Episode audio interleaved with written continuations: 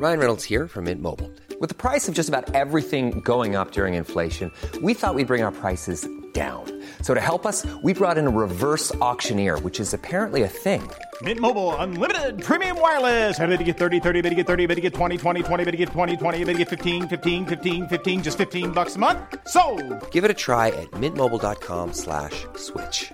$45 upfront for three months plus taxes and fees. Promo for new customers for limited time. Unlimited more than 40 gigabytes per month. Slows. Full terms at mintmobile.com. À Béziers, leur mariage n'a pas eu lieu. Robert Ménard a refusé d'unir une Française et un Algérien ce vendredi. Le futur époux étant en situation irrégulière et sous le coup d'une obligation de quitter le territoire français, le couple a porté plainte contre le maire de Béziers. Olivia Grégoire au chevet des commerçants. Nombreuses sont les enseignes à avoir été dégradées et pillées la semaine dernière. La ministre déléguée chargée des PME, du commerce, de l'artisanat et du tourisme s'est rendue dans un centre commercial de Créteil. Les émeutes ont été marquantes et à une semaine des festivités du 14 juillet, certaines communes sont inquiètes. Les annulations de feux d'artifice se succèdent partout en France. La sécurité autour de l'événement préoccupe, mais aussi les risques d'incendie compte tenu de la sécheresse. Enfin, il s'était engagé pour la paix. Léon Gauthier s'est éteint lundi à Caen à l'âge de 100 ans. Un hommage national en présence d'Emmanuel Macron lui a été rendu à Ouistreham. Léon Gauthier était le dernier survivant des 177 Français à avoir participé au débarquement du 6 juin 1944 en Normandie.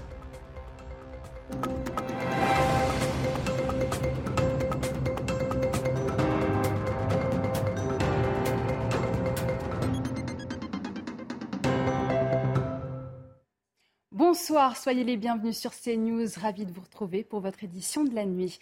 À la une de l'actualité, il devait se dire oui, mais Robert Ménard a dit non. Dans l'Hérault, le maire de Béziers a refusé de marier un couple ce vendredi en fin de matinée.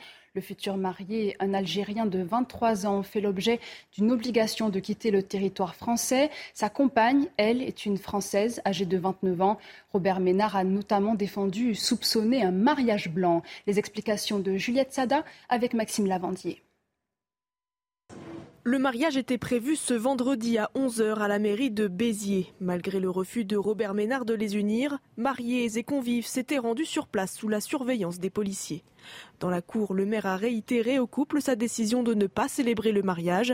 Très énervé, la mariée s'est alors entretenue avec le maire. Votre mari est aujourd'hui en situation illégale, il fait l'objet d'une obligation de quitter le territoire depuis près d'un an, il a eu un certain nombre de problèmes avec, avec, la justice française, non, je ne vais pas le marier. Le marié, lui, resté à l'écart, juge cette décision absurde et promet que son mariage se fera en France ou ailleurs. On est très amoureux avec ma femme, on habite ensemble, ça fait plus que sept mois. Tant que ma femme est avec, avec moi, je m'en fous de Ménard.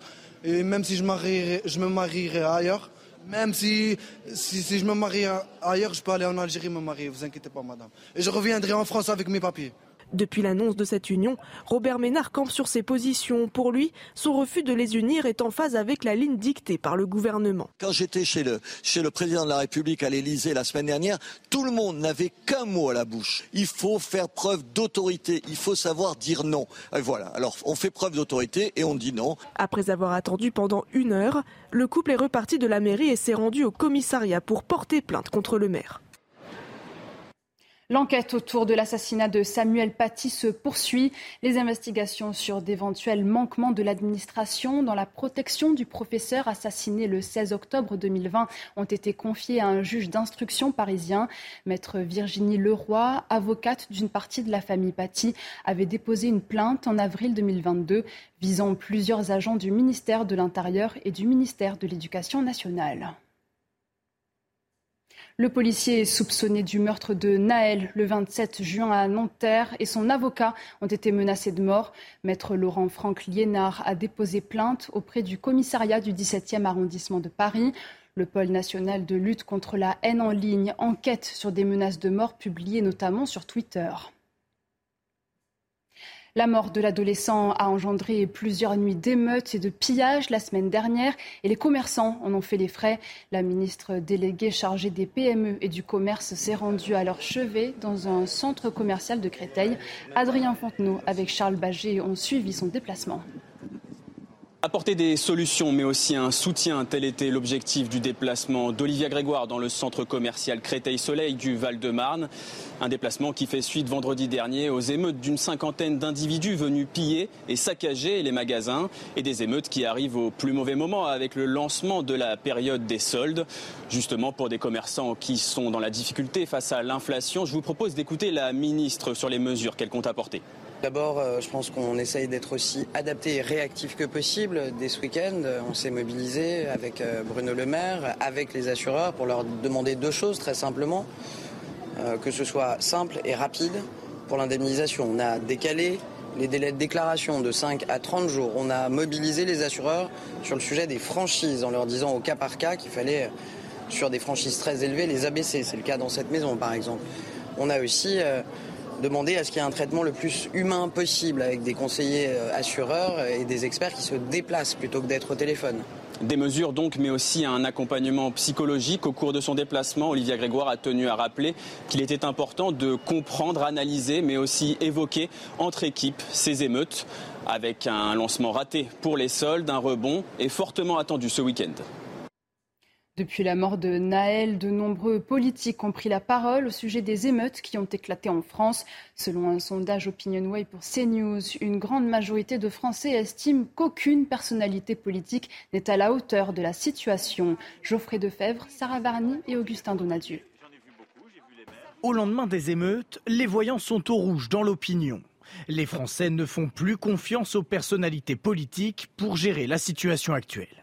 Je suis pas sûre qu'il y ait une personne qui sache face à des choses exceptionnelles comme ça euh, ce qu'il faut faire. Marine Le Pen, c'est une femme euh, euh, populaire et qui plusieurs fois j'ai entendu qu'elle parlait de, de choses bah, vraiment très importantes. Hein. En tête du sondage OpinionWay, 32% des Français jugent qu'aucune des personnalités n'est capable de gérer la situation. En seconde position, Marine Le Pen est approuvée par 27% des interrogés, suivi de Jordan Bardella avec 22%. Les Français qui jugent sévèrement le président de la République, Emmanuel Macron, se trouve en quatrième position. Seulement 20% d'entre eux l'estiment capable de trouver des solutions pour régler cette nouvelle crise.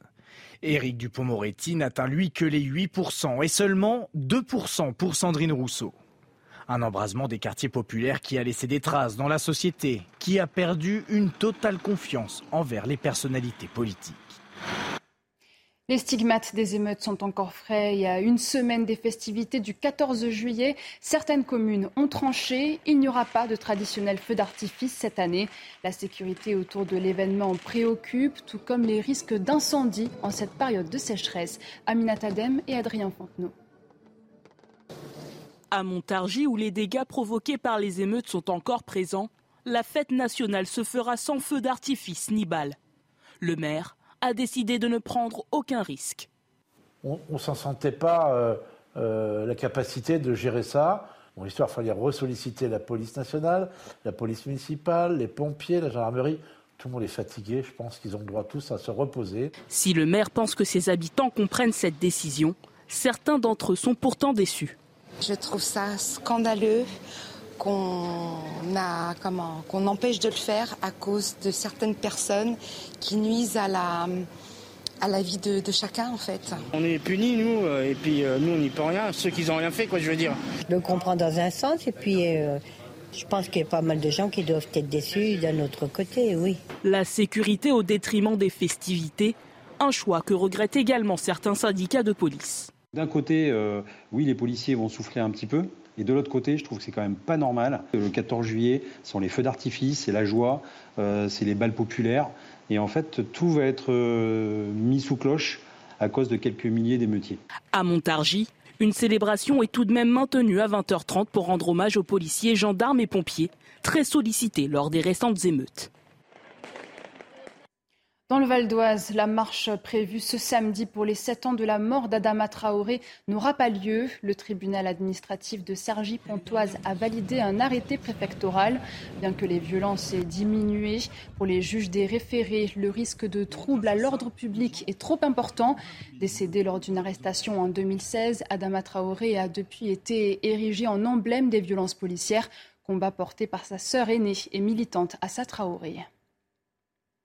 Dans le reste de l'actualité, membre du commando Kiefer, Léon Gauthier s'est éteint lundi à Caen à l'âge de 100 ans. Il était le dernier survivant des 177 Français à avoir participé au débarquement du 6 juin 1944 en Normandie. Un hommage national lui a été rendu ce vendredi à Ouistreham dans le Calvados.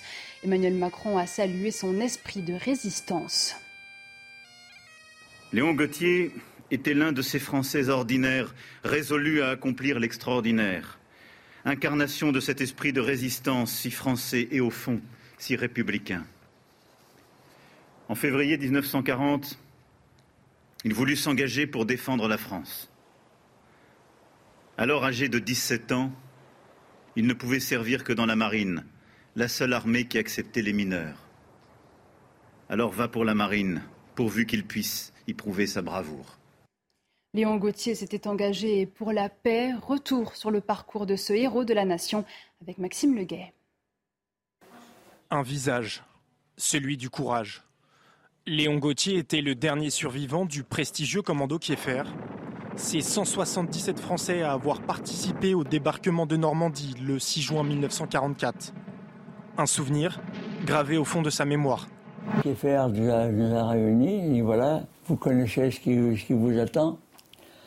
Il n'y a peut-être pas des d'entre vous qui reviendront en tac, mais ça vous le décidez, vous ne voulez pas partir, vous venez me voir, vous n'en voudrez pas. Tout le monde est parti. Né à Rennes en 1922 et issu d'une famille modeste, il s'engage dans la marine à seulement 17 ans pour rejoindre le général de Gaulle à Londres.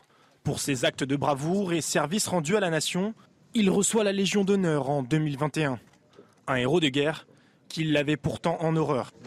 Tout c'est la misère, la guerre il n'y a pas très longtemps, je vous trouvez peut-être idiot, mais enfin voilà, je, pensais, j'ai peut-être tué un gars, j'ai peut-être fait des, orphelins, j'ai peut-être fait une veuve, j'ai fait peut-être hein, faire pleurer une mère, j'en sais rien. Et ça, bon, euh, j'ai pas voulu faire ça. Léon Gauthier s'est éteint à l'âge de 100 ans, mais la flamme du souvenir, elle, est éternelle. À Paris, le bilan des victimes du drame de la rue Saint-Jacques s'alourdit. Une femme qui avait été grièvement blessée dans l'effondrement de l'immeuble le 21 juin a succombé à ses blessures dans la nuit de jeudi à vendredi. Il s'agit du deuxième décès constaté après la découverte le 27 juin du corps d'une autre femme dans les décombres. En France, l'eau se fait de plus en plus rare. La situation n'est plus propre aux régions du Sud. Depuis plusieurs semaines, le département de l'Eure-et-Loire a dû mettre en place des restrictions pour limiter la consommation des habitants. Thibault Marcheteau. Olivier habite près de Chartres en Eure-et-Loire et depuis quelques jours, il est impossible pour lui d'arroser ses plantes et de remplir sa piscine. Pour lui, aucun problème, c'est même lui qui a pris les devants. On suit les restrictions d'eau, mais on le fait par nous-mêmes. Là, on n'a pas attendu effectivement que qu'on ait une recommandation de la préfecture euh, ou un, arrêté de la préfecture pour le faire, on l'a fait de nous-mêmes. Euh, on ne cherche pas à arroser effectivement euh, les pelouses, c'est vraiment gaspiller de l'eau. La quantité d'eau dans le département baisse très rapidement, dû en partie à un hiver très sec. En l'espace d'une semaine, plusieurs zones ont dépassé le niveau de crise maximale. Madame le préfet d'Eure-et-Loire a dû signer des arrêtés pour limiter sa consommation. Concrètement, par exemple, c'est euh, pour l'ensemble des particuliers l'interdiction d'arroser les pelouses, euh, d'arroser euh, tout ce qui n'est pas denrées alimentaires, c'est-à-dire potager. Et encore, les potagers, quand on est en crise, c'est avec des conditions horaires assez importantes. Et pour les particuliers, évidemment, c'est l'interdiction totale de remplir sa piscine. Si la pluie est attendue ce week-end dans le secteur, le manque est tel que les restrictions pourraient durer plusieurs semaines. Pour certains d'entre vous, l'heure est déjà au premier départ en vacances et bonne nouvelle, la SNCF va proposer pour cet été 200 000 billets à 19 euros pour des trajets en train intercité. Annonce du ministre délégué au transport afin de faire face à la concurrence. Justine Cerquera. Pour répondre à l'augmentation du prix des billets de train cet été, le ministre des Transports a diffusé un message insolite en gare d'Austerlitz ce vendredi.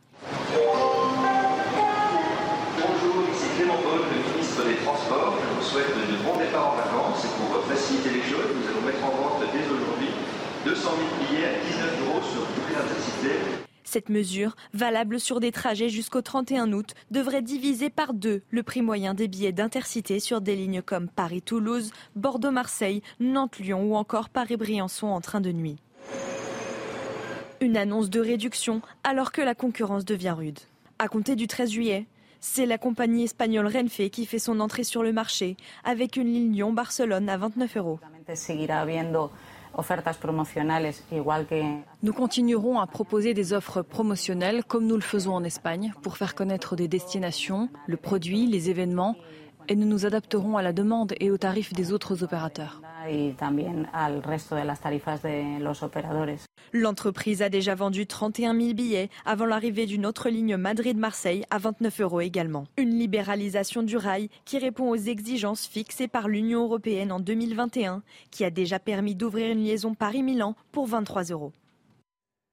Premier week-end de départ en vacances et la vigilance est de rigueur. Le risque d'accident augmente si votre nuit de sommeil n'a pas été suffisante. La somnolence est la deuxième cause de mortalité sur l'autoroute. Explication de Marine Sabourin et Olivier Gangloff. Avez-vous suffisamment dormi avant de prendre le volant? Si votre réponse est négative, attention, les spécialistes alertent. Une nuit courtée multiplie par 6 le risque d'accident sur la route. Selon une étude menée par Assurance Prévention, 24% des sujets étudiés ont un accident à cause d'un manque de sommeil. 67% d'entre eux avaient connu des pertes de vigilance quelques minutes auparavant. Pour lutter contre la somnolence, médecins et assureurs recommandent en amont de dormir environ 7h30 la nuit qui précède votre départ et de manger un repas léger facile à digérer. Une fois sur la route, s'hydrater régulièrement et baisser la température à l'intérieur du véhicule. C'est d'ailleurs des stratégies euh, assez classiques hein, de faire baisser la température pour augmenter un petit peu sa vigilance. Autre recommandation, s'arrêter toutes les deux heures, mais cela n'est pas toujours respecté. Euh, je m'arrête pas toutes les deux heures, je m'arrête pour faire le plein. J'essaye de respecter, oui, les deux heures, euh, mais si je me sens bien, j'y vais. Ça dépend de combien de chemin il me reste après entre, entre les deux heures obligatoires, entre guillemets, et l'endroit où je dois arriver. En 2021, 131 accidents mortels étaient liés à la somnolence au volant. Boudés par certains, appréciés par d'autres, les cahiers de vacances font leur retour. De nombreux parents continuent de faire travailler leurs enfants pendant les grandes vacances. Thibaut Marcheteau est allé à leur rencontre. À la sortie de cette école parisienne, beaucoup de parents présents sont déjà prêts pour continuer l'apprentissage de leurs enfants pendant les grandes vacances. J'ai déjà acheté des cahiers de vacances pour mon enfant qui a 5 ans, qui va rentrer en grande section. Il adore les faire, donc il aime bien apprendre, il aime bien faire les cahiers de vacances, il trouve que c'est rigolo. C'est prévu surtout à la demande de ma petite euh, qui euh, réclame à travailler pendant les vacances. Comme les années précédentes, le traditionnel cahier de vacances sera le support utilisé par de nombreuses familles. Et bien souvent, c'est aux grands-parents de s'en charger, avec plus ou moins de réussite. On va essayer de lui faire faire un peu d'anglais, qui est son, son point faible. Sinon, les cahiers de vacances, euh, mon expérience pour mes propres enfants, et mes petits-enfants, autre chose, n'ont jamais terminé, on n'a jamais fait plus de 3-4 pages. C'est les parents qui nous disent combien de temps qu'il faut qu'ils revisent. Nous, on n'est que des grands-parents. Ça m'ennuie d'ennuyer les enfants, mais euh, c'est une obligation. Plusieurs spécialistes de l'éducation conseillent de ne pas surcharger les enfants au travail, mais plutôt de multiplier les activités pour continuer à apprendre sans s'en rendre compte. Du tennis, du cyclisme ou encore de la Formule 1 au menu de votre JT Sport. À tout de suite. À la une de votre journal des sports, direction les pelouses de Wimbledon, il n'y a plus de Français en lice. Les favoris se sont imposés sans forcer, à l'image de Daniel Medvedev, vainqueur en 3-7 face au Français Adrian Manarino. 2h28 de jeu ont suffi au troisième joueur mondial pour écarter le numéro 1 français. Au prochain tour, le Russe affrontera le Hongrois Fuchovic. Même son de cloche pour Alexandre Muller qui n'a pas fait le poids face à Carlos Alcaraz. Le numéro 1 mondial s'est facilement imposé en 3-7 et 2h35 de jeu. Au prochain tour, l'Espagnol sera opposé au Chilien Nicolas Jarry. On enchaîne avec la septième étape du Tour de France. Jasper Philipsen a remporté la course entre Mont-de-Marsan et Bordeaux. Troisième victoire du Belge sur cette grande boucle. Le résumé avec Raphaël Redon. Et de trois victoires pour Jasper Philipsen, décidément le meilleur sprinter de ce début de tour. Le Belge vainqueur de l'étape la plus plate de cette édition, avec d'abord à l'avant un Français, Simon Guglielmi, une centaine de kilomètres seul avant d'être rejoint, puis distancé par deux compatriotes, Pierre Latour et Nance Peters. Échappée reprise à 3 km 5 de l'arrivée. Explication finale entre les sprinteurs. Une dernière ligne droite longue de 2 km et au bout, Philipsen devance Marc Cavendish et Binyam Guermail. Maillot vert conforté pour le coureur d'Alpecin de Koenig. Brian Cocard, premier français, termine huitième. On termine ce journal des sports avec de la Formule 1. À ne pas manquer ce week-end, le Grand Prix de Grande-Bretagne sur les antennes du groupe Canal, bien sûr. L'occasion de suivre la détermination affichée par Charles Leclerc ces dernières semaines. Décryptage de la renaissance du monégasque avec Jules Mariani. Ça faisait longtemps qu'on ne l'avait pas vu débarquer avec ce sourire. Deuxième en Autriche le week-end dernier, Charles Leclerc respire enfin. Deuxième podium en neuf Grands Prix, un soulagement pour le pilote Ferrari qui retrouve à Silverstone un semblant d'optimisme. Ça fait du bien d'arriver sur un plutôt euh, bon résultat final en, Autriche. C'est sûrement avec l'Autriche mes deux circuits préférés, à part les circuits urbains. Donc euh, non, je suis très content d'être euh, ici et toute la section rapide, elle est juste incroyable. Sur le circuit britannique, les sensations ont souvent été bonnes pour le monégasque. Il s'est offert ici trois podiums, dont une deuxième place il y a deux ans. Mais cette saison, le tracé et ses virages légendaires semblent moins favorables à la monoplace italienne. Une piste comme Silverstone, je pense que ça fait ressortir un petit peu plus nos points faibles. Les virages rapides, c'est là où on a eu un petit peu plus de mal euh, les dernières courses. Mais bon, c'est un bon test aussi pour voir si euh, les améliorations qu'on a amenées à la voiture euh, nous aident à faire un, pas en avant aussi dans ces, dans ces circuits-là. Sixième du classement des pilotes, Leclerc n'ambitionne pour le moment pas d'atteindre le niveau des Red Bull de Verstappen et Perez. L'objectif en Grande-Bretagne, confirmer la performance autrichienne, rester le plus loin possible devant Mercedes et Aston Martin. C'est la fin de cette édition. Merci à tous de l'avoir suivi. L'information continue sur CNews. Dans un instant, nous reviendrons sur cette plainte déposée par un couple franco-algérien à l'encontre de Robert Ménard. Le maire de Béziers, soupçonnant un mariage blanc, a refusé de les unir ce vendredi. L'homme fait l'objet d'une obligation de quitter le territoire français. A tout de suite sur CNews. Retrouvez tous nos programmes et plus sur cnews.fr.